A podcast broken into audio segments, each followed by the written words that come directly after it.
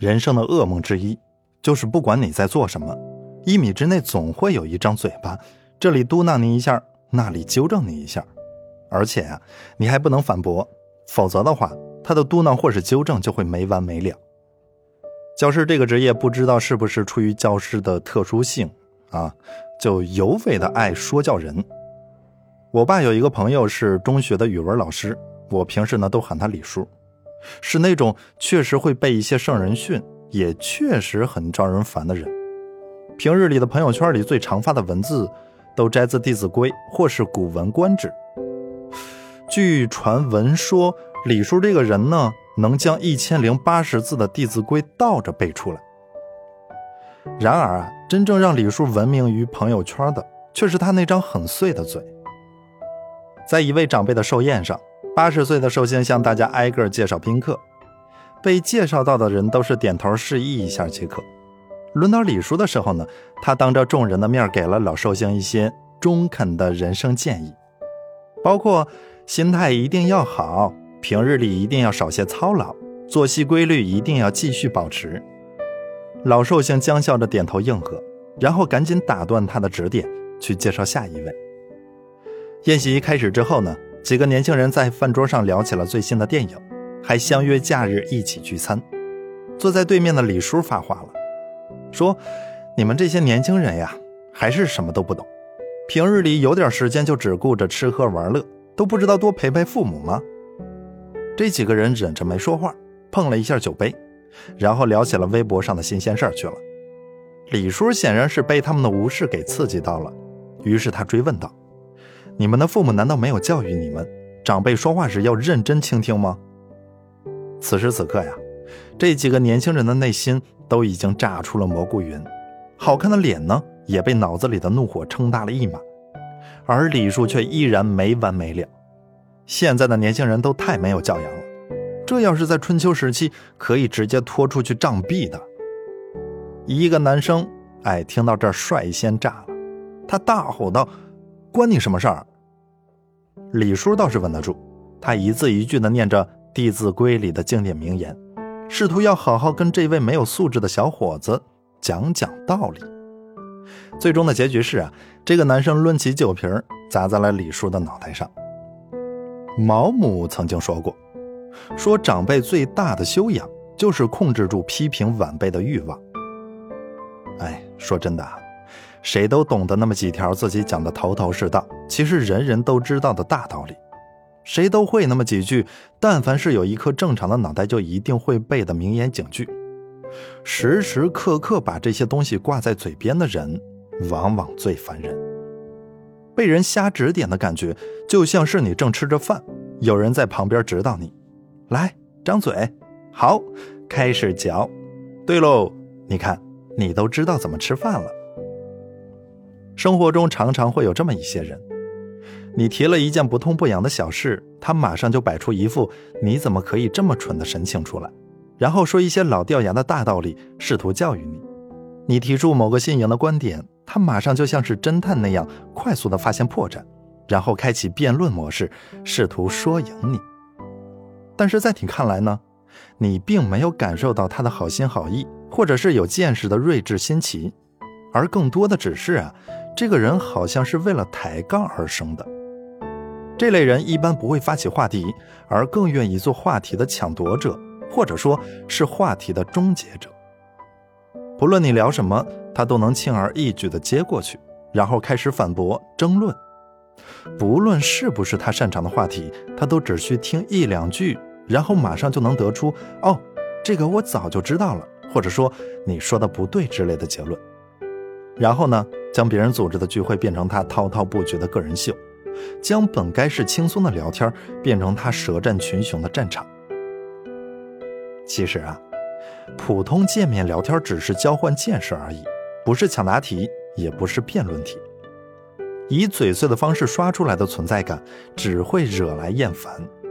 学会闭嘴是成年人的美德。我的建议是，当你做不到口吐莲花时，一定要懂得。沉默是金，主动选择闭嘴的意思是我并非无言以对，而是不愿在你身上浪费时间，所以等着，等你闭嘴。说完了人生的噩梦之一，接下来咱们来聊一聊人生的噩梦之二，那就是身边有一个喜欢乱开玩笑的成年人。曾经收到一个姑娘的私信啊，大意是说自己已经过了七八轮的厮杀，打败众多的竞争对手，进入了一家梦寐以求的大公司，可是第二天就愤然选择了辞职。辞职的原因竟然是一位男同事开的玩笑话，那是第一次跟大家见面。这位男同事就当众问他：“你这满脸的褶子都不填一下，你男朋友下得了嘴吗？”众人哄笑。这位自尊心极强的姑娘一下子就垮掉了，独自躲在厕所里哭了整整一个下午。第二天就申请离职了。开玩笑最起码的要求是要避开别人的短处，否则就不是开玩笑了，而是当众嘲笑。构成玩笑的前提条件是当事人觉得好笑，才算是开玩笑。俗话说：“良言一句三冬暖，恶语伤人六月寒。”情商最低的一种人，就是明明可以好好说的话，非要用最令人憎恨的方式表达出来。这个世界上呢，人与人的成长环境千差万别，所以每个人有着不同的三观、不同的生活习惯和性格特点、外貌特征。学会对他人的不足或者个性有所谅解，不轻视，不嘲弄，不笑穷，不揭短。高情商的本质啊，不是八面玲珑的客套，而是推己及人的体谅。因为乱说话而导致别人生气的时候，你就别再强解释说“我只是开玩笑啊”，你就当我是开玩笑不就好了？这句话说的极其轻松，但是实际上呢，毫无人性。就像是没有抑郁症的人对抑郁患者说：“你不要瞎想，不就好了吗？”就像倒头就能睡着的人对失眠患者说：“你就往床上一趴，不就睡着了吗？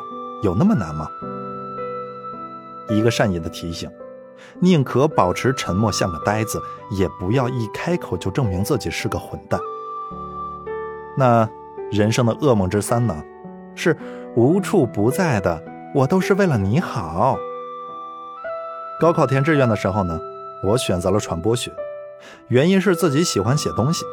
那这个决定一公开之后啊，反应最激烈的是在教育局上班的邻居阿姨，她的理由很多，不利于就业，太虚了，没有什么实际技能，当个老师多实在呀，铁饭碗还轻松。你听听我的吧，我是过来人儿，你这孩子怎么这么犟呢？我都是为了你好。阿姨，我吃过的盐比你吃过的饭还多，听我的没错。在说服我失败之后呢，这位热心肠的阿姨又开始游说起我的爸妈来。游说的方法呢，可以总结为两点：一是猛烈抨击我所选专业的种种不利；二是猛烈夸赞他建议的师范专业的种种优越性。当时的我呀，真想送他一个九十度弯腰的鞠躬，求他立刻把那张滔滔不绝的嘴巴闭上。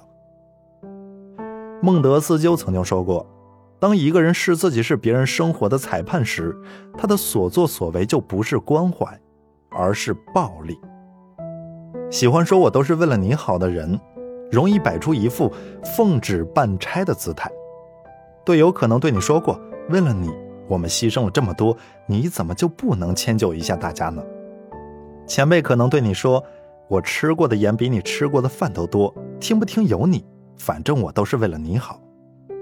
朋友可能对你说：“我说话比较直啊，可也是有一说一，都是为了你好。”前任可能对你说：“都是因为你，我才变成这样的。”上级可能对你说：“有些事你们还不懂，但你得相信我，我都是为了你好。”类似的好心好意，其实就是变相的说：“你得听我的，否则的话，你就是不知好歹。”这种逻辑的本质是我赤裸裸地剥夺了你选择的权利，而你还必须对我言听计从，最好还要感激涕零。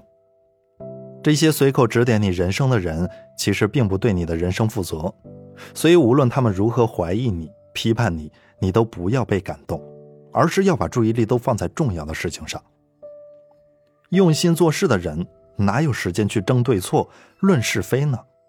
他的时间和精力都用在解决问题、不断进步以及远离好心人上了。有意思的是啊，把人气得发疯的，可能正是这些口口声声说我都是为你好的人，而那些想要遥控指挥你的人，往往是最不了解你的人。这些人以过来人身份自居，却根本没有意识到自己的人生经历其实并不能指点别人的江山。不知道你们是什么态度，反正我是挺想把这些人绑到草船上去借鉴的。人与人之间矛盾的起因之一是。总有那么几个人喜欢用高标准指点别人，用低标准要求自己，所以你总会看到有人给自己的行为冠以“我这是为你好”之名，这能让他们心安理得地对别人肆意干涉，而且他还会用远见、格局和开朗这类看似高大上，实则是玄而又玄的品格来为自己的讨人嫌做无罪辩护。所以说，如果再有人跟你说，我吃过的盐比你吃过的饭还多，请你一定要提醒他，盐吃多了容易得水肿，血管会提早老化，糖尿病和肾病的得病率会大幅增加。大概是因为说话的艺术已经深入人心了，所以人人都在把玩这门艺术，以至于普通人的聊天当中夹杂了越来越多的套路。比如说，我这人心直口快的意思是。所以我说了什么伤到你，你也别怪我，你别放在心上的意思是说，如果你听了很不高兴，你也不能计较。我是对事不对人的意思是说，我绝对没有针对你的意思，只是不小心对了你。不是我说你的意思是，你这么不懂事还不让人说了。我也不是说你不好的意思是说，但你确实就是这么糟糕。我都是为你好的意思是，虽然我知道你内心是拒绝的。但我就是不能憋着不说，啊，你就当我没说过。意思是说，如果你要计较，那你就是小心眼儿了。借口如此充分，并且名目繁多，对策永远只有两个，那就是该拉黑的拉黑，该疏远的疏远。一言不合就拉黑，此乃快乐之本也。指指点点能让你更有存在感吗？不会，让你有存在感的是你的能力和价值，是诚意。大呼口号能让你天天向上吗？不会，让你进步的是你的努力和坚持，是恒心。刻薄嘴欠能让你显得聪明吗？不会，让你显得聪明的是理解和体谅，是随时都带着脑子。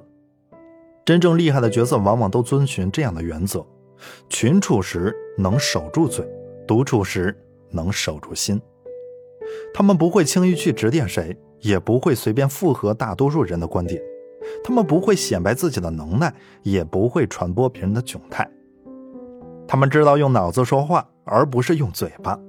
对于别人的轻视或者误会，他们多数会选择笑而不语；对于别人的难言之隐，他们往往懂得明知不问。事实上啊，当一个人越发清楚地了解自己，他往往就没有什么勇气去评价别人了。梁文道在《人人都是作家，但是没有一个读者》的文章里写道：“浮躁是这个时代的集体病症。我只知道这是一个急躁而喧嚣的时代。